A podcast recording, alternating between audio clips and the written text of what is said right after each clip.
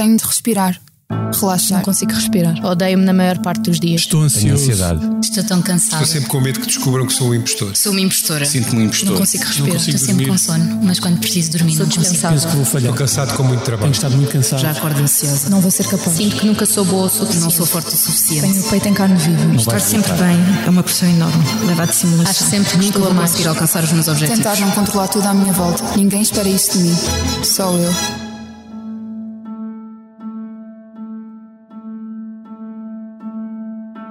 Olá, bem-vindos a mais um episódio do podcast do Expresso sobre saúde mental.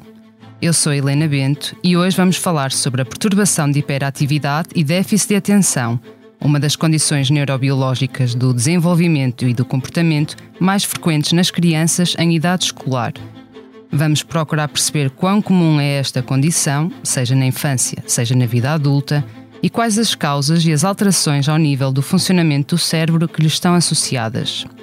Vamos também tentar perceber se hoje em dia existe realmente um excesso de diagnósticos e de medicalização, como tem sido apontado por alguns especialistas, ou se, por outro lado, ainda há muitos casos que passam despercebidos ou são até confundidos com outros problemas, com todas as consequências que isso traz para a vida das pessoas. Para falar sobre todos estes temas, temos connosco Bernardo Barahona Correia, médico e investigador da Unidade de Neuropsiquiatria na Fundação Champalimau, em Lisboa. É também nossa convidada Cristina Martins Alperne, neuropediatra na consulta de desenvolvimento do CADIN, Centro de Apoio ao Desenvolvimento Infantil, e no Serviço de Neurologia Infantil no Hospital Dona Estefânia. Finalmente, temos também connosco Ana Isabel Paiva, que aos 40 anos, ou seja, no ano passado, recebeu finalmente um diagnóstico de perturbação de hiperatividade e déficit de atenção, depois de várias décadas a sentir que algo não estava bem consigo, mas sem perceber ao certo o que era. Ana vive em Palmela e trabalha numa empresa na área da qualidade alimentar. Olá a todos e muito obrigada por estarem aqui presentes. Esta é a nossa voz, a voz da Medis, sempre ao seu lado no acesso, prevenção e acompanhamento da saúde, com produtos e serviços que fazem bem ao corpo e mente. A cobertura de saúde mental, com psicólogos e psiquiatras online, e as ferramentas necessárias para um melhor conhecimento e acompanhamento da sua saúde mental estão disponíveis para todos os clientes. Saiba mais em medis.pt. Que voz é esta? É a voz de quem está e estará sempre ao seu lado. A Medis. Dr. Bernardo, vou começar por si. Uh, A perturbação de hiperatividade e déficit de atenção é uma das condições do, do neurodesenvolvimento mais frequentes na idade escolar, como foi aqui referido na introdução. Alguns estudos realizados em Portugal apontam para uma prevalência entre os 4% e os 5%, e é mais frequente, ou pelo menos mais diagnosticada, nos rapazes do que nas raparigas. Além desta descrição genérica, o que mais nos pode dizer sobre esta perturbação? Olá, Helena. Obrigado mais uma vez por, por estar aqui, por, por, esta oportunidade. Um, a perturbação de hiperatividade desta atenção é essencialmente uma condição de neurodesenvolvimento, um, o que significa que uh, é, uma, é uma perturbação que está presente desde a infância e que, na maior parte dos casos, se mantém depois ao longo da vida e que se manifesta por um conjunto de, alteraço, de, de alterações ou de. Ou de de, de estilos cognitivos e de, e de, e de características de comportamento, um, uh, cujo elemento central é a dificuldade em manter a atenção concentrada, uh, focada numa tarefa, sobretudo se essa tarefa for monótona ou for longa, uh, a dificuldade em, em inibir elementos distratores que, que, que vêm dispersar a atenção que está focada, que deveria estar focada nessa tarefa, a dificuldade em, em controlar alguns impulsos, a dificuldade em adiar a gratificação, a dificuldade em gerir o tempo, também a dificuldade em organizar recursos, em ordenar tarefas. Um, e portanto é um conjunto de, é uma perturbação neurodesenvolvimento, como eu disse, que se manifesta por um conjunto de comportamentos que depois se tornam sobretudo manifestos quando as crianças entram uh, iniciam o seu percurso escolar. Mas atenção que estes são comportamentos uh, que depois surgem em vários contextos, não apenas no contexto escolar, também surgem no contexto familiar, no contexto de lazer, Portanto, são transversais a todos os contextos da vida destas, destas seja, crianças. Para se considerar que realmente há esta perturbação, estas manifestações e os sintomas têm de se verificarem mais do que um contexto. É, exatamente. Não podem estar circunscritos ao contexto escolar, porque isso poderá traduzir outro tipo de problemas que não, que não, são, que não são esta, esta perturbação. Quando dizemos que é uma perturbação do neurodesenvolvimento, isto tem subjacente a ideia de que uh, o que está aqui em causa é um desenvolvimento do sistema nervoso central que é de alguma forma diferente daquele que é o, o desenvolvimento mais típico, não é? Um, e aquilo que nós sabemos é que uh, o, que tá, o, que su, o, que sucede nestas, nestas crianças, é que, mais, pronto, que depois mais se vão tornar adolescentes e adultos, sempre com esta perturbação ao longo da vida, um, o que sucede é que existe uma desmaturidade ou uma, uma, um amadurecimento mais, mais, uh, mais lento e mais tardio de algumas uh, estruturas cerebrais que são aquelas que estão envolvidas precisamente na, no controle da atenção, da atenção focada, uh, na, no, no, na inibição dos impulsos, sobretudo os impulsos mais associados à recompensa, na capacidade de adiar uh, tarefas ou, ou atividades mais atrativas em, em, detrimento de outras que são enfim, mais importantes em termos pragmáticos, mas que calhar não são tão atrativas em termos uh, hedónicos de prazer, por exemplo. Ou seja, há certas zonas ou regiões sim. do cérebro que, que, cujo desenvolvimento é mais lento e por isso sim, na prática. Que, é, é que, que é mais é, que vai ocorrer mais tarde, ou eventualmente nunca, nunca irá ocorrer da maneira típica, mas seja como for, tanto são, são as regiões cerebrais que são responsáveis por, esta, por, por este controle de, dos recursos atencionais, também, também pelo controle de, de regulação emocional também, portanto também algum, alguma desregulação emocional também é uma característica desta, desta perturbação. Um, e, e, e, e, portanto esse, esse, esse amadurecimento que, vai, que é mais lento e que ocorre mais tardiamente um, uh, acabará numa, na maior parte destas, destas crianças e adolescentes acabará por ocorrer mais tarde, uh, por vezes já bem dentro da idade adulta um, e, e, também por isso as necessidades de tratamento podem-se depois modificar com o desenvolvimento. Não é? Um, sendo uma perturbação de desenvolvimento que surge tão cedo no, desenvolvimento, no, no, no trajeto de vida, um, quase sempre está depois associada a outros problemas, é? Portanto, que, se vão, que se vão acumulando à medida que a vida vai avançando, vão-se acumulando, sobretudo se não houver nenhuma intervenção terapêutica. É? Uhum. As crianças com perturbação de déficit de atenção e hiperatividade são crianças como já como se imagina, com, com muitos problemas depois em termos de, de, de, de percurso escolar, também por vezes também de integração social, eh, e isso depois mais tarde vai gerar problemas de ansiedade, baixa autoestima, sua vez depois uh, cria um campo fértil para outros problemas ainda mais tarde no início da idade adulta, como perturbações de ansiedade, depressão, uh, abuso de substâncias, enfim, uhum. toda uma quantidade de, coisas que vamos ter a oportunidade de falar mais, Sim, mais à frente, penso assim. A doutora Cristina, a perturbação de hiperatividade e déficit de atenção, como já aqui foi falado, é diagnosticado na maior parte das vezes no momento em que as crianças entram para a escola, porque o próprio contexto faz com que estes sintomas e essas manifestações se tornem mais visíveis. Um, mas esta perturbação também pode manifestar-se logo desde os primeiros meses de, de, vida do bebê e da criança. É assim, não é? Um, olá, obrigada. Sim, de facto, há sempre essa pergunta: é uma perturbação do neurodesenvolvimento, mas então e quando é que começamos a diagnosticá-la?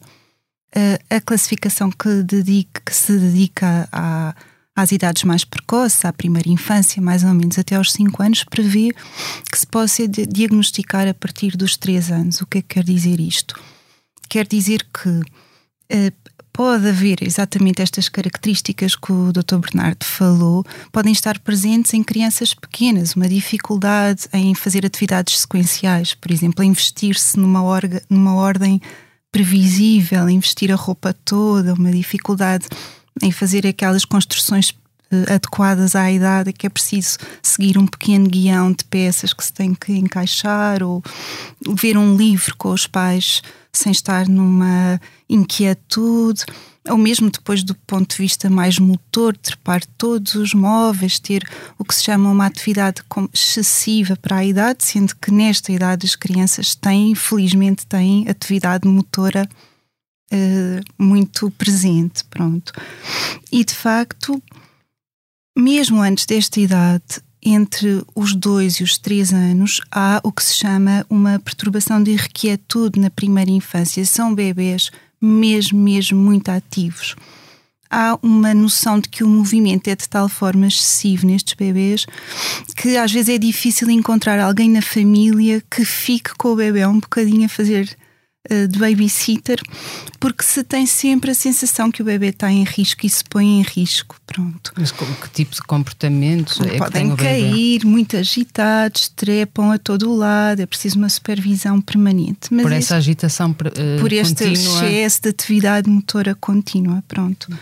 Mas então, quer dizer, o, o que é que é importante aqui neste diagnóstico? Eh, por um lado, este diagnóstico é uma perturbação ou é importante quando uh, há de facto um impacto funcional. Há um impacto funcional na criança, na família e na relação. E nestas idades, uh, este impacto depende muito da capacidade da família e da comunidade de integrar este excesso de movimento. Portanto, ter a flexibilidade, ter a estratégia capaz de integrar estas características individuais destas crianças pequenas. E é por isso que vale a pena uh, falar nisto. É a razão porque vale a pena pensar sobre isto. Para que estes bebês não cresçam sendo uma espécie de bicho carpinteiro ou da ovelha negra da sala da creche ou do infantário, mas que cresçam com modalidades de relação que estão adaptadas a este funcionamento, baseadas em medidas empáticas, securizantes, em medidas que eh, tenham por princípio o bem-estar e o prazer da relação e não que não comecem a experimentar logo desde o jardim infantil modalidades muito acusatórias, está quieto, muitos gritos, tu não paras. Que se calhar é o que acontece mais frequentemente. Pode acontecer, pode causar nas crianças pequenas uma espécie de stress, stress crónico, diário, que depois se acumula a muitos outros eventos que na infância e que depois vêm mais tarde a contribuir para um risco, uma vulnerabilidade grande do ponto de vista da doença crónica no adulto. Mas nem todos estes casos que, que são detectados nessa, nessa primeira infância eh, depois desembocam numa perturbação de hiperatividade, ou sim, ou qual é a ligação? Uh, quer dizer, essa pergunta é mesmo importante por duas coisas. Uma, uma delas é estas crianças que são mais mexidas, tendencialmente serão um bocado mais mexidas que as outras. Mas o que nós queremos é que elas sejam mexidas, mas bem adaptadas ao, ao, que, ao que é suposto.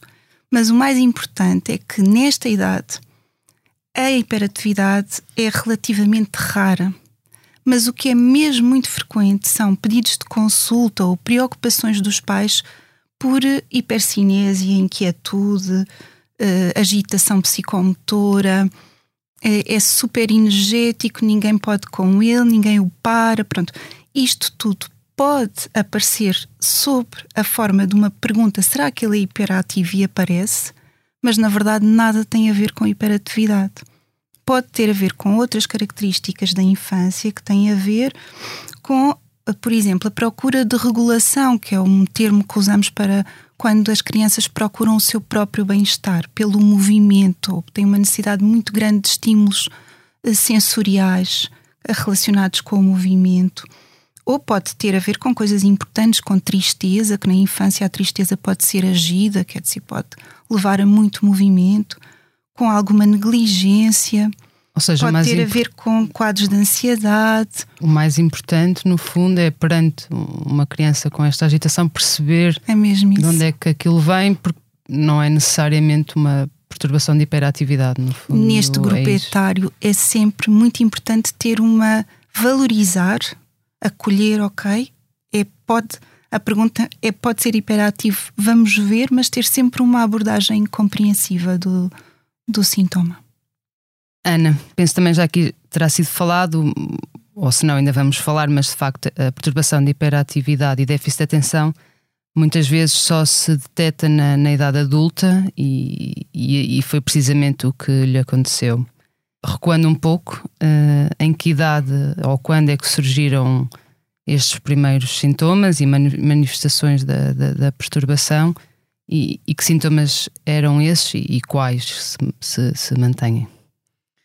Ora, um, os sintomas da, da PHDA, eu só agora em retrospectiva é que sei que de facto eram da PHDA. Portanto, eu um, enquadro-me na apresentação desatenta, portanto, o resultado de hiperatividade mental, no meu caso, não foi a hiperatividade física, mas sim a desatenção. Um, e tudo que ao longo da vida foi sendo caracterizado como a minha personalidade, os meus defeitos. Um, sei hoje, ou tenho hoje consciência, que eram manifestações de, desta condição.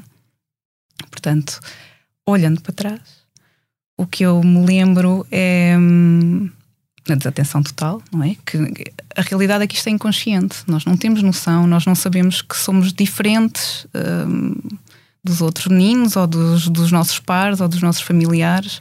Uh, todos os desafios que sentimos internamente, nós não fazemos ideia que as outras pessoas não os sentem da mesma maneira. Um, pelo contexto de onde eu venho e eu, pelo facto de, de, estar integrada numa família muito estruturada, de pais e irmãos, que obviamente contribuiu positivamente para, para o meu percurso escolar. Um, isto é muito difícil de, de, de, explicar. Essencialmente, os meus problemas um, têm não são problemas, uh, porque de facto eu tive um excelente desempenho escolar, excelentes notas, uh, não perturbava ninguém, passei completamente no ângulo morto do, dos diagnósticos. Uh, o que eu sentia internamente, olhando agora à distância, era uma frustração muito grande, porque eu não conseguia executar à mesma velocidade que conseguia aprender. E notava que a taxa de esforço que eu tinha que empregar para conseguir os mesmos resultados do, do que os outros, que neste caso era mais relativamente ao meu irmão, um, eram muito maiores, não é? Um, ou seja, tinha, sentia que para alcançar uh, os mesmos resultados do, do que ele, que neste caso era a pessoa com a qual se comparava, com quem me comparava, sim. Uh, tinha que fazer minha, um esforço muito maior. Muito maior. Ou eu percepcionava que o meu esforço era muito maior. Uh, isso traduzido, interiorizado anos, anos, anos, nós crescemos com aquele sentimento que não somos tão inteligentes, ou eu, pelo menos. Isto, a generalização é inevitável no meu caso, mas cresci com a sensação de que o meu irmão era muito mais inteligente do que eu.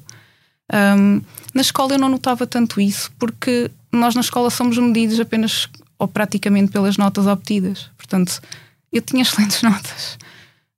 Não, não fazia ideia se os meus colegas tinham tantas ou, ou menos. Um, dificuldades ou, ou necessidade de trabalho como eu tinha. Mas relativamente ao meu irmão, sim, era notório. Mas na sala de aula, então, o, que acontecia era, era sobretudo a, a desatenção. Desatenção, sim. Rapidamente divago. Qualquer situação que seja, ainda hoje, qualquer situação que seja extremamente entediante, há, há uma dor quase física. O cérebro desliga-se ou melhor, desliga-se dessa realidade, está ligado noutras coisas muito mais interessantes, pensamentos atrás de pensamentos atrás de pensamentos, para ocupar um, aquele tédio. Sim, a Ana tinha-me explicado numa conversa que tivemos, uh, quando lhe pedi para descrever um pouco este, estas manifestações, que realmente o que sentia era um, um atropelo, um rodopio ah, de sim. pensamentos, porque no fundo. E isso acompanha-nos, não é? É claro que agora eu tenho noção de que espera, então, mas as pessoas não funcionam todas da mesma maneira. As, eh, as pessoas conseguem ter um pensamento do início ao fim sem ser abalroado por 50 outros que nada têm que ver com, a, com o inicial, com aquilo que eu quero concluir. Um, ninguém está a fazer 12 tarefas ao mesmo tempo sem acabar nenhuma, porque depois a, a questão é uh, quando se começa uma tarefa, o nosso cérebro não está a fazer só aquela tarefa, está a pensar nas 20 outras, ou no meu caso, Estou a pensar nas 20 outras que estão para fazer e se eu sou capaz, eu não vou estar só a fazer uma, vou estar a fazer todas ao mesmo tempo uh, e depois na realidade não se conclui nenhuma. Ou conclui-se com uma taxa de esforço gigantesca, não é? Porque ninguém consegue fazer tudo ao mesmo tempo. E no então... fundo, uh, o, que também, o que também me explicou nessa, nessa conversa prévia é que, no fundo, há, há um excesso de de estímulos, de, ou seja, não é, não é desatenção, no fundo, é, é um, é um conjunto enorme de, de, pontos de atenção e depois, não se, na verdade, não se consegue prestar atenção a nenhum. Até razão pela qual o nome da, desta perturbação ou desta condição é um nome muito mal atribuído. Eu não tenho problemas de atenção. Eu tenho, eu dou excesso de atenção porque eu não consigo filtrar. Tudo que está à minha volta me está a estimular para lhe dar atenção, eu não consigo é filtrar. Ou nós não conseguimos filtrar. Portanto, uh, não é um déficit de atenção, é uh, atenção mal direcionada, mal controlada, mal gerida. Isso tem, de facto, um impacto muito grande nos dias de hoje, no contexto profissional.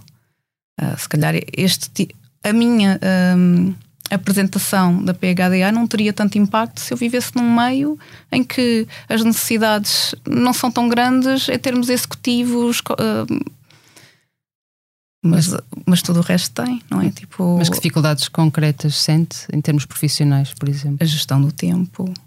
Eu não tenho, eu tenho zero percepção do tempo. Se eu não estiver a olhar para um relógio, 5 minutos ou 5 horas são completamente iguais. Uh, eu não consigo um, percepcionar o tempo que cada tarefa me vai levar a fazer. Ou seja, uh, daí eu também tentar fazer todas ao mesmo tempo, porque eu não sei se vão levar muito tempo ou pouco tempo. Não, não me esquecer de, das minhas responsabilidades de horários, de reuniões, de consultas, de marcar o almoço da filha. Uh, minha filha na segunda-feira ficou sem almoçar, porque eu me esqueci de lhe marcar o almoço. E eu adorava dizer que isto só aconteceu uma vez, mas não, acontece muitas vezes. E o que é que as pessoas à, à, nossa volta nos dizem? Mas porquê é que não pões um lembrete? Mas porquê é que não pões um post-it? Mas porquê é que não. É muito difícil de explicar que nós somos incapazes uh, de determinadas tarefas que são mundanas para uma pessoa qualquer, uh, mas para nós são uma tarefa hercúlea. É claro que também vos digo, existem vantagens em, ter, em ser-se PHDA no momento da catástrofe, acreditem que nós já pensamos em todos os cenários possíveis e mais alguns e nós já, já temos soluções para tudo. Portanto, uh, em caso de apocalipse zombie, vocês querem um de nós na vossa equipa. E também me tinha explicado nessa, nessa conversa que realmente houve algumas situações, uh, quando lhe perguntei sobre o impacto de, desta perturbação, houve algumas situações em que em claramente se tinha colocado em risco, nomeadamente na, na condução. Ah, Podes explicar-nos um bocadinho isso? Claro. Um, no meu caso, que sou predominantemente desatenta, embora com a idade, quer dizer, nós, nós estamos num espectro, os, os sintomas não são estáticos. Com a idade, um, eu fui me tornando muito mais impulsiva, muito mais uh, física e hiperativa, uh, ou melhor, foi surgindo mais uma hiperatividade física.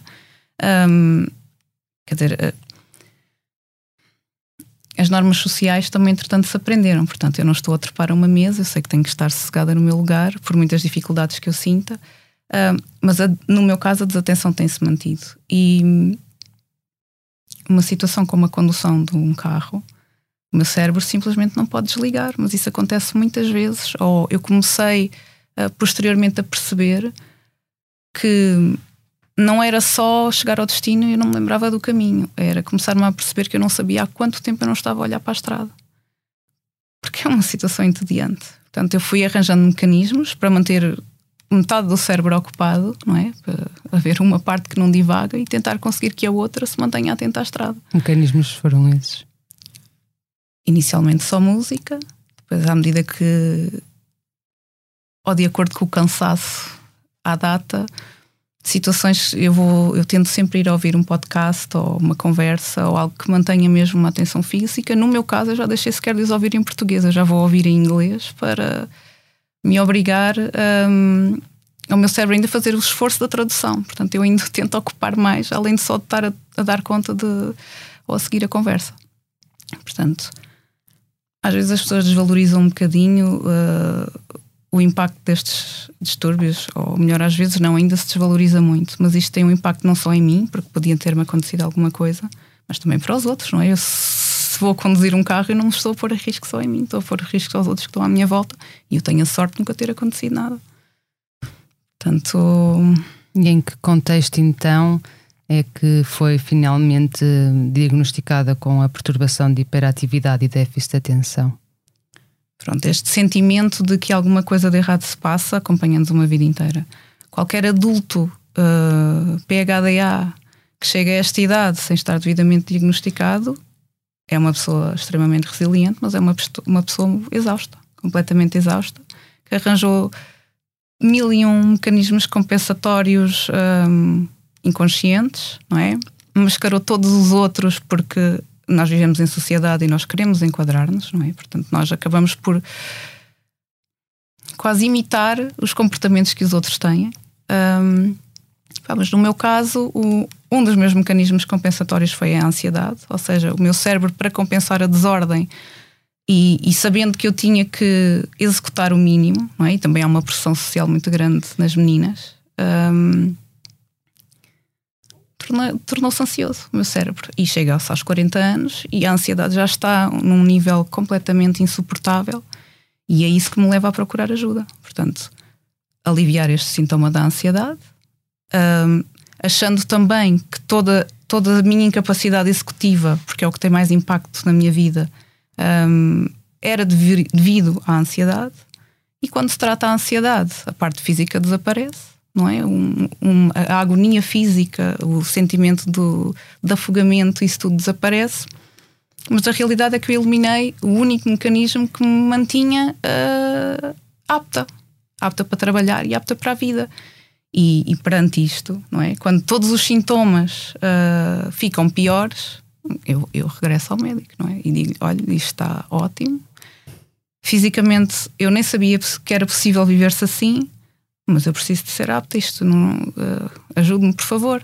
Ou seja, porque os sintomas em si da perturbação de hiperatividade agravaram, ficaram mais visíveis. Agravaram, sim. Basicamente estavam mascarados pela ansiedade. E, tirando a ansiedade, ficaram completamente exacerbados e, e, e, tornaram mesmo inapta. Eu deixei de ser uma pessoa apta a viver, a estar com, a, a tomar conta da família, a conduzir então, meu Deus. Um, e pronto. E depois uh, foi então. Foi ao médico. O que, vai ao médico e o médico diz: Pronto, Ana, se calhar não tem só ansiedade, uh, embora a medicação que está a fazer tenha. Uh, tanto dê para tratamento da ansiedade, como também tem algum potencial antidepressivo. Mas se calhar a Ana tem mesmo uma depressão muito mais profunda que estava aí escondida, portanto, vamos alterar a medicação e incidir na depressão.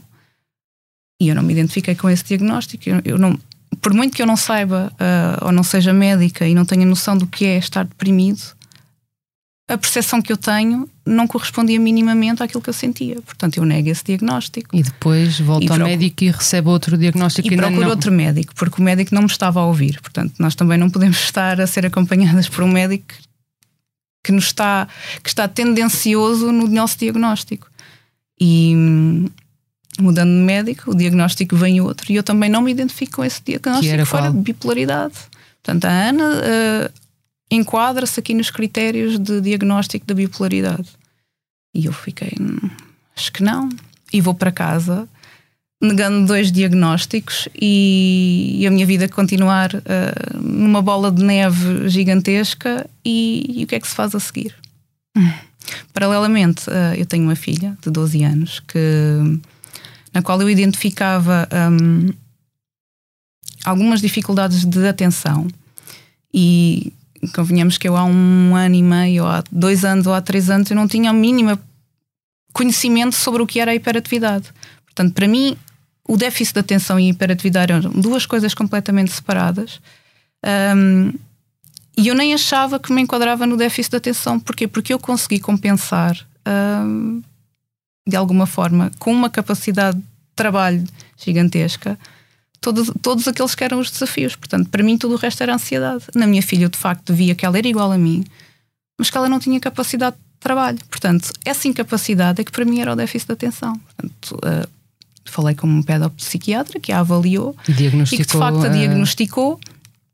E a seguir a isso, e, e aí eu dou graças a Deus a ser PHDA, porque aliou-se uma necessidade a, a, um interesse, que é, dada a minha área de, de, de, trabalho e a minha área académica, eu leio muitos artigos científicos e penso, ok, a minha filha é uma criança hiperativa, não é? Uh, com déficit de atenção, mas ela amanhã é uma adulta, portanto eu tenho que saber o que adulta é que ela vai ser.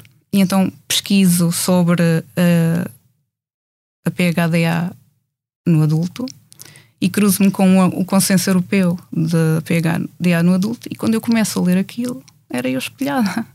E a seguir faço o quê? Que ajuda é que eu procuro? Eu percebo que quase não existem especialistas na neurodivergência um, e sinto-me muito perdida. Eu tento não procurar ajuda no mesmo sítio que a minha filha estava a ser acompanhada exatamente para nós ser, para não a condicionar para e para isto serem dois caminhos completamente paralelos. Um, mas quer dizer, não, a internet não me devolve nada.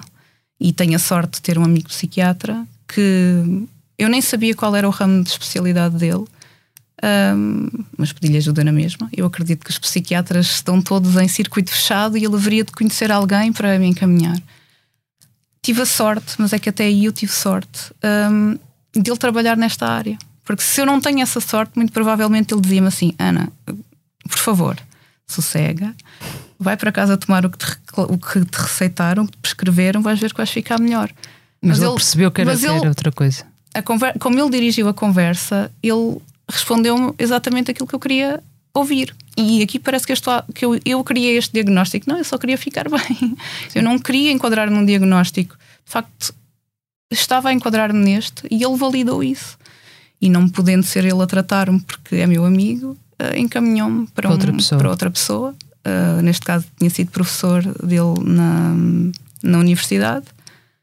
E, e pronto. E confirmou, confirmou o diagnóstico. diagnóstico. E quando eu lá chego, eu, eu já não lhe fui perguntar, ou já não lhe fui descrever sintomas. Eu cheguei lá e disse: Eu acho que me enquadra neste diagnóstico. Por favor, ajude-me, porque eu estou desesperada. E de facto tive alguém do outro lado que me soube fazer as perguntas certas uhum. e que me disse: Ana, é um caso clássico. E isso foi meio caminho, foi mesmo meio caminho. Uhum. Sentir a validação de uma inquietação interna e de dificuldades que nós nem sabemos que as temos, não é? O que é certo é que algo está errado e alguém valida isso. Uhum. Doutor Bernardo, eh, estes casos de diagnósticos que não são inicialmente os mais uh, adequados ou, ou esta uh, incompreensão ou confusão, enfim, ou com, com outro tipo de, de problemas são comuns? Um, no caso da PHDA, é, é, continua a ser bastante comum, porque, em primeiro lugar, porque a PHDA começa por ser descrita em crianças, começa por ser tratada em crianças, e diagnosticada e, diagnosticada e tratada em crianças, e, e portanto é, é, algo que durante muito tempo permanece no domínio da, da psiquiatria e da neurologia da infância e adolescência. Só muito mais tarde é que se começa a falar uh, de PHDA no adulto e começa a haver alguns estudos focados na, na, na, na evolução natural desta condição. Uh, e, e se começa a perceber que realmente em 50% ou talvez até mesmo dois terços das pessoas as dificuldades uh, permanecem até, até o início da idade adulta ou até mais tarde. Não é? um, por outro lado, em concomitância com isto, há um facto entre nós, enfim, sobretudo aqui em Portugal, mas penso que em muitos países europeus também, um, uh, a formação dos psiquiatras adultos, eu sou psiquiatra de adultos, não é? E portanto conheço bem a formação dos psiquiatras adultos entre nós. A, a formação dos psiquiatras adultos uh, é muito uh, omissa em relação às perturbações do neurodesenvolvimento. É, uma parte dos psiquiatras adultos tem muito pouco ou nenhuma formação em PHDA, em autismo, e, enfim, em, perturbações do, do neurodesenvolvimento em geral.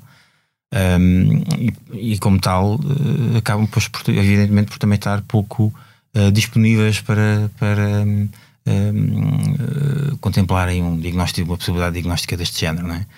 Um, claro que depois a comorbilidade vem complicar tudo, porque à medida que as pessoas vão ficando mais crescidas, as, as pessoas com PHDA, uh, as comorbilidades vão se acumulando, não é? E o que é que quer dizer comorbilidades? Quer dizer outras perturbações mentais uh, que, que, vão surgindo enxertadas nesta, é? e em parte decorrentes dela, não necessariamente decorrentes, mas, mas, mas certamente com coexistentes, como seja, por exemplo, as perturbações da ansiedade, uh, a depressão, uh, o abuso de substâncias, uh, benzodiazepinas, álcool, etc. Muitas vezes até numa tentativa de se pois autorregular. Eu ia, eu ia perguntar de, porque é que existem estas comorbilidades ou porque é que depois se, se, tornam frequentes, mesmo a questão das dependências, qual Sim. é a ligação? No caso das substâncias, é, em parte porque hum, muitas vezes é uma tentativa também de controlar a própria ansiedade, é? o álcool, as benzodiazepinas, esse tipo de coisas. uh, mas também porque pela própria neurobiologia desta condição, em que existe uma, uma, uma marcada impulsividade, uh, em, muito, em muitos casos, não é? uma marcada impulsividade, uma, uma uma, uma, uma, grande busca do risco e uma, e uma grande tolerância ao risco, uma dificuldade em adiar a gratificação e uma busca de gratificação imediata, tudo isso predispõe uh, muitos destes, uh, destas crianças, sobretudo jovens adolescentes, para comportamentos de risco relacionados com substâncias, mas não, não, apenas com substâncias, com outros comportamentos potencialmente aditivos, como seja, por exemplo, os ecrãs, uh, os videojogos, o gaming, tudo isso que, então, que enfim, agora nas últimas na última década, sobretudo, em que isso se tornou um tema muito, e desde a pandemia ainda mais, não é? Tornou-se um tema muito central uh, e isso uh, tornou-se ainda mais patente. Quer dizer, é, é, é uma, são, são realmente uh, adolescentes que estão muito, muito, muito vulneráveis a este tipo de coisas. E, portanto, voltando ao tema da comunidade, à medida que estas crianças e adolescentes evoluem para a idade adulta, vão acumulando estas comorbilidades a vida vai se tornando mais complicada, os insucessos vão se acumulando e, portanto, há uma bola, uma espécie de, de ciclo vicioso em que as coisas vão reforçando umas às outras, não é? Quanto maior a ansiedade, pior o desempenho, quanto pior o desempenho, maior a ansiedade, maior a depressão, etc. Atenção que na idade adulta a PHDA não tratada não só está associada a estas comorbilidades todas de ansiedade, do humor, etc., mas também está associada a, a, a outcomes, a resultados uh, psicossociais também adversos, como seja desemprego, instabilidade laboral, subemprego, um, divórcio. Um, e, e, perante um cenário destes, é de certa forma, não é surpreendente que sejam feitos outros diagnósticos mais evidentes. Ah, é uma depressão, ah, é uma perturbação de ansiedade. Eh, e que passe despercebido ou não ocorra, sobretudo se não houver uma. uma, uma um, se os clínicos não estiverem bem treinados para isso, eh, que realmente depois passe despercebido uma causa mais, mais amontante, eh, não é? Que, que, explica que esteja na origem disto tudo, não é? Portanto, uma, e portanto o diagnóstico depois acaba por passar muitas vezes despercebido. É? Sim. E, e, realmente há a semelhança de, de, todas as perturbações eh, psiquiátricas e algumas neurológicas, o, o diagnóstico é feito com, à base do, do, relato dos sintomas, não há propriamente marcadores biológicos, portanto. Se realmente... só acrescentar uma coisa, Sim. Ana disse uma coisa que é também muito típica, que é o, o, diagnóstico no adulto ser feito quando é feito o diagnóstico na, numa das, num, num filho. Não é? Hum. Isso é muito típico também. E é muito comum isso acontecer. É? Portanto, começa a ser feito, precisa a ser explorado o diagnóstico no filho. Uh, e o pai ou a mãe de repente começam a dizer mas isto também sou eu, mas isto também era assim e eu também começam de repente a despertar para, para essa para identificar-se com aquilo que mas isso porque, porque a perturbação realmente tem uma carga genética muito Sim, forte é verdade é. Se quiser explicar um bocadinho isso. Os... Não, não quero monopolizar aqui o. Não, já o vamos. Tempo. Sim, mas realmente a, a perturbação de hiperatividade dessa tensão tem uma irritabilidade muito grande, cerca de 80%. Não é? Isto significa que para cada um de nós o nosso risco de termos esta perturbação do desenvolvimento, 80% desse risco é determinado pelo nosso património genético. É? E, portanto, é bastante elevado, é, enfim, é das mais elevadas entre as perturbações mentais ou neuropsiquiátricas e, e, e, como tal, é muito comum encontrarmos uma história num dos progenitores, pai ou mãe, uh, de uma perturbação semelhante, é? uh, e, e, muito, muito comumente não diagnosticada. Esperemos que nas próximas décadas isto vá modificando. Principalmente nas meninas. Sim. Sim. Sim, eu ia perguntar sobre isso também. Doutora Cristina, além do, dos fatores uh, genéticos, que outros contribuem ou podem estar associados a esta perturbação?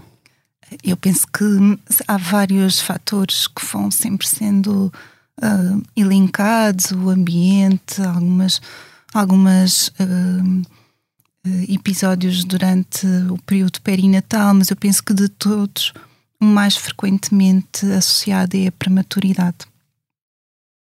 Por, e, e, mas porquê que a prematuridade tem precisamente mais uma vez a ver com, esse, com, essas, com essas zonas do cérebro que não estão devidamente um, estimuladas ou desenvolvidas terá a ver com outros ah, Sim, fatores? Tanto, tanto quanto eu sei, não há exatamente uma explicação direta sobre. Há uma lesão específica de prematuridade que implique depois o desenvolvimento deste quadro. O que acontece na prematuridade é que há um conjunto de uh, lesões iniciais, quisermos dizer assim, que alteram de alguma forma uma pré-programação do desenvolvimento cerebral e que, mesmo apesar de toda a plasticidade cerebral, podem eh, levar a que o curso de, destes processos de construção se faça de uma forma que dá, fique mais vulnerável a este tipo de funcionamento do, dos aspectos do neurodesenvolvimento. Mas é sempre um. Este, estes momentos iniciais eu acho que se devem sempre ver como há de facto um potencial genético, há uma espécie de processo em curso que pode ou não pode ser interrompido, alterado, pode haver mecanismos de reparação, mas há depois também muitos fatores do que se chama a epigenética, que são aqueles que no fundo nos fazem uh, também estar aqui a alertar para uh, esta fase precoce da infância, porque permitem uma intervenção precoce e como que uma mudança no rumo uh, que poderia ser a história natural da doença. Hum. E falamos também aqui da questão do, das dificuldades do, de fazer o diagnóstico, pelas razões que foram apresentadas, e, e estas dificuldades, no fundo, podem resultar em duas coisas: no, num subdiagnóstico, mas também num, num sobrediagnóstico, é um diagnóstico excessivo. Um, quão frequentes são estas situações do, do excesso ou do, de um diagnóstico que se uh, apresenta como sendo da, da hiperatividade e depois não, não é? Um, sim, uh, esse aspecto de que não há uma, um marcador neurobiológico que se possa estudar no sangue ou em qualquer outra uma ressonância que se possa fazer e ver uma área do cérebro afetada, pronto. De facto, o diagnóstico é um diagnóstico clínico Uh, e isso é muito interessante ouvir a, a, Ana a explicar o que foi finalmente encontrar a escuta empática, não é? Uh, alguém que faz as perguntas certas e que acolhe as respostas, e este é o reforço e, de facto. E que valida, como... desculpe interromper, e que valida. Sim. Mesmo. E de facto, o processo diagnóstico é este, é clínico. É clínico baseado depois no que é a ciência atual, que tem critérios eh, de classificação que são até bastante eh, sensíveis, embora tenhamos sempre que ter a noção que estas classificações vão sendo atualizadas, resultam de uh, conferências de grupos de peritos que vão renovando e vão propondo sempre alterações, portanto é alguma coisa que é dinâmico e eh, também resultam às vezes de apoio de algum tipo de testes, testes neuropsicológicos ou testes de rastreio que podem apoiar o diagnóstico.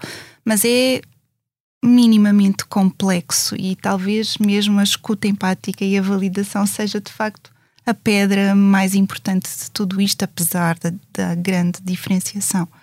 E portanto, o sobrediagnóstico surge quando se confunde por muitas, por muitas razões, todos estes elementos e não se respeita cada um deles e não se pondera cada um deles.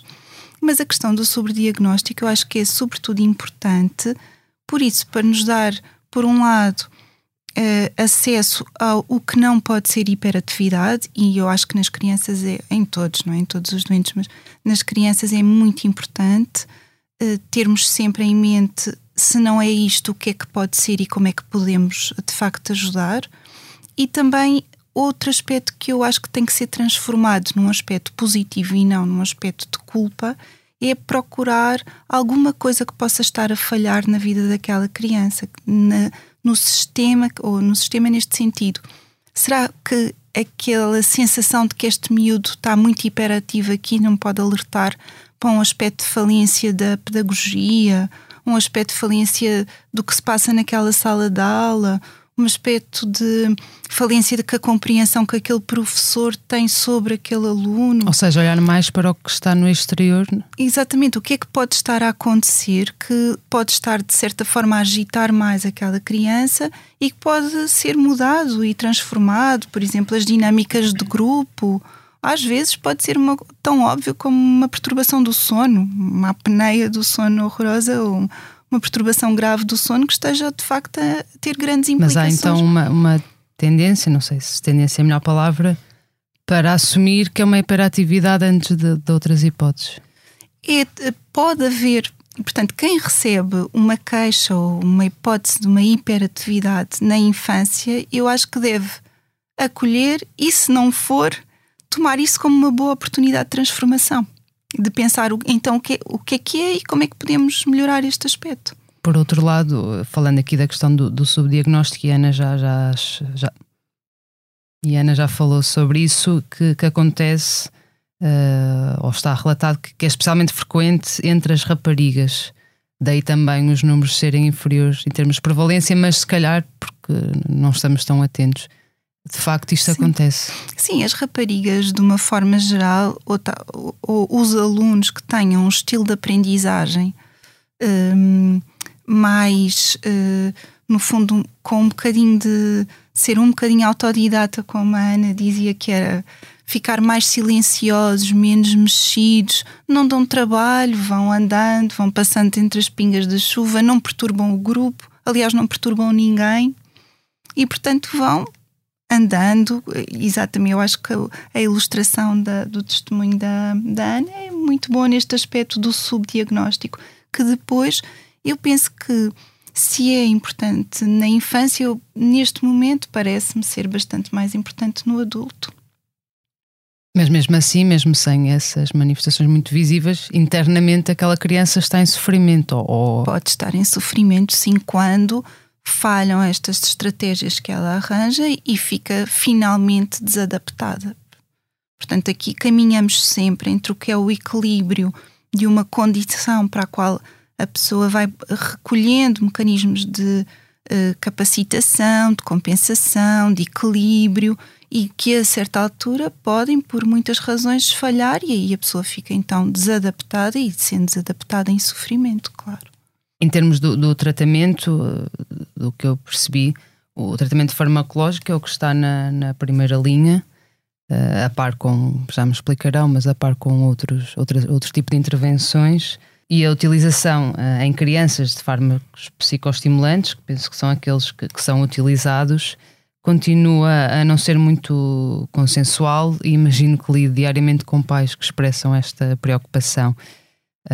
O que é que sabe hoje em dia sobre o perfil de segurança destes medicamentos? Em relação ao que é primeira linha, há sim várias correntes de abordagem há uma corrente que às vezes uh, mais defendida por alguns uh, estudos americanos que de facto põe as medidas farmacológicas a par das medidas uh, mais de, de, de, intervenção mais no comportamento da criança, enquanto, por exemplo, as linhas defendidas no Reino Unido, nas guidelines do, do Serviço Nacional de Saúde do Reino Unido, defendem que a primeira linha, eu penso que é o que é razoável para a infância, eh, a primeira linha são medidas que visam capacitar as crianças de estratégias que permitam que as façam melhorar melhor ou, ou, melhor que permitam a melhoria do seu funcionamento. Mas isso é o que está uh, estipulado na, na realidade, é o,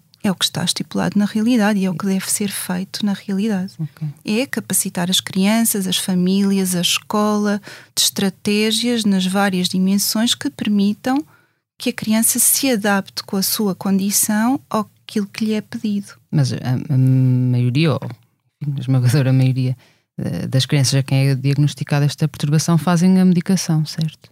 Eu não sei se, se isso será sempre assim. Eh, eu penso que o processo de tratamento é sempre um processo prolongado, não é assim um processo de caras e é um processo faseado.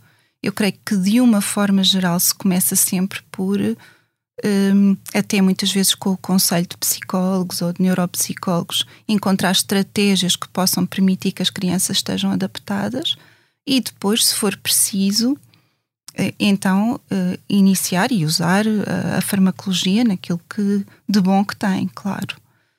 Quando quando é que pode haver de facto a necessidade de medicar logo? É quando o sofrimento da criança é muitíssimo marcado e, portanto, não permite que logo de início haja adaptação a estratégia nenhuma. Porque nós não medicamos uma criança eh, para eh, que se porte bem na aula, que não incomode o professor, para que não incomode o grupo. Eu acho que, em última análise, também não se medica para que ela aprenda melhor. Eu acho que se medica ao sofrimento. Isso é que é preciso ter em mente, primeiro de tudo, que se pode realmente sofrer ou ter um grande mal-estar e precisar de se ser aliviado nesse mal-estar. E Sim, essa é a primeira linha da medicação. Ou seja, não é medicar só para aquela criança, obedecer às regras e, a, e às construções sociais que vigoram naquele momento. Acha que não é isso, disso que se trata? Na infância não pode ser assim. Não se pode ter essa, essa relação com a criança assim. Uh, medicar para que possa obedecer.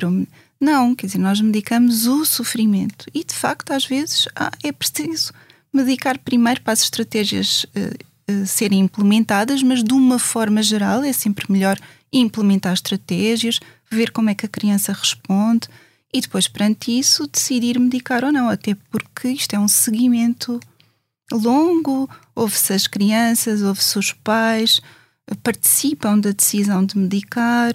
Hum, não creio que tenha que haver uma pressa uhum. na resolução de um problema. Eu acho que é um construto. Mas estes, uh, os psicoestimulantes que são usados, uhum. um, o que é que se sabe sobre a, a segurança deles, os, os, possíveis riscos, a questão do, do, da dependência, ou seja, a, se apresentam um, um perfil de segurança, o que é que a evidência científica nos diz? Bom, a evidência científica diz-nos que a utilização dos psicoestimulantes que estão no mercado, que são validados, eh, é, quer dizer, é segura neste sentido. Um, até neste último sentido, quer dizer, o risco de abuso é, eh, como vimos, depois uma comorbilidade de uma perturbação não tratada, de abuso de drogas. Portanto, estes psicoestimulantes, pela sua farmacodinâmica, pela sua farmacocinética, não vão causar dependências como se fossem as, as, ditas drogas de abuso, não é? Eu acho que aí há uma separação a fazer. Em relação aos riscos, pronto, todos, não há bela sem senão, todos os fármacos têm efeitos secundários, temos sempre que os dar quando o benefício é superior aos riscos. E aqui os riscos fazem parte das vigilâncias habituais das consultas, que têm a ver com a monitorização de alguns efeitos cardiovasculares, pronto, que passam por medidas simples, como fazer a medição da tensão arterial, uh, por vezes pedir um eletrocardiograma para ver os estudos de, no fundo, a condição cardíaca, monitorizar o peso, monitorizar o crescimento, e uma coisa que também é importante, pelo menos nas crianças, é através do contacto, da relação estabelecida com elas, ir vendo como é que elas se sentem. Pode haver alguns quadros psiquiátricos na infância que podem ser agravados, mas isto são casos raros, é preciso só ter em mente, mas creio que quem prescreve e quem acompanha estas crianças é assim o procedimento habitual. Sim. Ana, a Ana finalmente está a ser devidamente tratada para PHDA e faz medicação e sei que a sua filha também faz, mas queria falar de si. O que é que mudou desde que começou a fazer a medicação? Qual é a sua relação com a medicação? Fala um pouco sobre isso. Então, para falar sobre a medicação, eu tenho que tentar descrever-vos o que é também internamente viver sem medicação. Ou seja, um, imaginem o que é passar a vossa vida inteira com um cérebro que nunca para, que está assolado por atolado de pensamentos uh, onde acontecem 300 conversas paralelas, uh, nós estamos a dar atenção a todos os estímulos que estão à nossa volta, há um ruído gigante aqui dentro. Um, é insuportável, basicamente, é insuportável. E a partir do momento em que se inicia uh, uma terapia farmacológica, há um alívio indescritível é a única palavra que, que, me vem à cabeça. É um alívio. O silêncio, a, a serenidade que parece que vem acabar com uma inquietação que nós não sabemos de onde vem. Quer dizer, a medicação não faz milagres, mas faz alguma magia e ajuda-nos ajuda a, a ter uma vida muito mais suportável. Um, relativamente às crianças, de facto, não, eu não acredito, eu acho que nenhum pai um, encara dar qualquer medicação de uma forma leviana.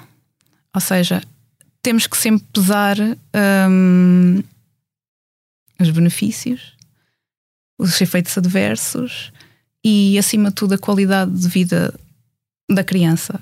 Quando a minha filha foi diagnosticada, um, e ela foi diagnosticada antes de mim, um, nós optámos por protelar, um, não hesitámos, nós protelámos a, a, a, terapia porque, quer dizer, nós temos que ter em, em conta o impacto que esta perturbação tem na vida da pessoa, essencialmente.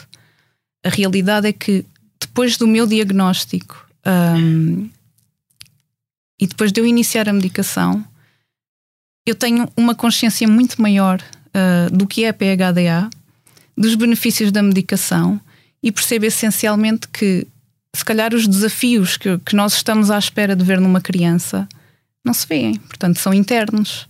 E, e o mal-estar que ela possa sentir, um, a sua qualidade de vida, nem sempre vai ser medida uh, aos olhos de quem está de fora. Portanto, quando eu começo a medicação, eu percebo que se calhar a principal razão pela qual eu não iniciei mais cedo ou nós não iniciamos mais cedo, isto, e isto sempre de acordo com a pedopsiquiatra que a acompanha, um, se calhar não a medicamos mais cedo também por ignorância. Não por ignorância sobre a medicação em si, mas sobre o peso interno que a PHDA tem. E pronto, ao longo, ao fim de um ano, o que eu posso dizer é que no meu caso a minha vida começou. Portanto, hum, não há outra maneira de escrever isto. A minha vida começou aos 40 anos, de uma forma muito mais serena. Eu vou sempre ser eu vou sempre ser ansiosa um, porque eu não aprendi a ser de outra maneira. Eu já não vou a tempo de ser diferente. Uma criança que possa ser medicada atempadamente um, e cuja qualidade de vida de facto melhore, ela também vai ganhar estratégias e competências que de outra forma uh, não conseguirá, porque vai tentar arranjar mecanismos compensatórios para aquilo que seriam comportamentos normais. E alguns uh, desadaptativos. Completamente. Uhum. Se calhar a minha filha tem hipótese de chegar aos 20 anos e deixar de fazer medicação. Aos 18 ou aos 25, eu não sei, o cérebro está em desenvolvimento até aos 25 anos, não é? Portanto, a partir daí, ela se calhar já vai ser uma pessoa que, que desenvolveu os mecanismos normais para o meio onde ela está inserida. E depois, acima de tudo, a regulação emocional. Porque nós não, vive, nós não somos só um reflexo do nosso trabalho, ou não somos só um reflexo do meio em que estamos inseridos, mas de facto vivemos em família. E nós temos que ter uma capacidade de regulação emocional e de resistência à frustração, que de outra forma vai ser muito, muito complicado. E no nosso caso em particular, lá em casa, uma mãe e filha uh, desreguladas emocionalmente, às vezes é, era desastroso. Um, e neste caso, melhorou substancialmente a relação que nós temos uma com a outra. Porque nós temos capacidade de nos suportar e de nos acalmarmos ao mesmo tempo. Portanto, até ao momento tem sido indescritível, basicamente. Sim, e também, no fundo, essa questão, a decisão de dar a medicação é, é também, se calhar, não querer que lhe aconteça o que lhe aconteceu a si, que foi diagnosticada é, tonta. É muito difícil não projetar. E é óbvio que, se calhar, se, se é só o pai a, a tomar essa decisão, ele não tem a mínima consciência do, do que nós carregamos para o resto da vida e o sofrimento que é. Portanto, é inevitável, no nosso exemplo, eu não projetar aquilo que foi a minha vida nela e, de facto, eu não quero que lhe aconteça o mesmo. Portanto, eu, eu não quero que ela chegue aos 40 anos numa agonia que ela nem sabe que tem. Ela só sabe que existe algo errado. Um, e depois a taxa de esforço, quer dizer, tudo para nós um, custa a triplicar. E assim tornamos-nos muito mais uh, funcionais. Sim. Chegamos ao fim do nosso tempo. Muito obrigada aos três. Obrigado. Obrigada a nós. Obrigada a todo, por todos os PHDAs que andam aí por diagnosticar e pode ser que, que a classe médica também ajude um bocadinho. Não é porque eu queria só acrescentar isto. É, é muito frustrante para quem não tenha um recurso um, económico. A tal bater na parede. não é? E não só isso, em termos de poder procurar consulta fora do Sistema Nacional de Saúde, porque já é difícil haver um encaminhamento por parte dos médicos de família que são quem faz a primeira referência, mas depois, de facto, aqueles que têm a sorte de chegar à psiquiatria esbarram numa parede que os invalida e depois fazem o quê? É? Portanto, é preciso muita sorte. Sofrem, sofrem em silêncio. Sofrem o resto da vida. São vidas que se, que se, que se perdem, que estão destruídas, muitas delas. Obrigada. Obrigada a nós. Na próxima semana estará cá a minha colega Joana Pereira Bastos para moderar outra conversa sobre saúde mental. Este episódio contou com a sonoplastia do João Martins. O podcast Que Voz é Esta tem consultoria científica do professor José Miguel Caldas de Almeida e está disponível em expresso.pt e em todas as plataformas de podcast. Até para a semana. Esta é a nossa voz, a voz da Medis, sempre ao seu lado no acesso, prevenção e acompanhamento da saúde, com produtos e serviços que fazem bem ao corpo e mente. A cobertura de saúde mental, com psicólogos e psiquiatras online, e as ferramentas necessárias para um melhor conhecimento e acompanhamento da sua saúde mental estão disponíveis para todos os clientes. Saiba mais em medis.pt. Que voz é esta? É a voz de quem está e estará sempre ao seu lado. A Medis.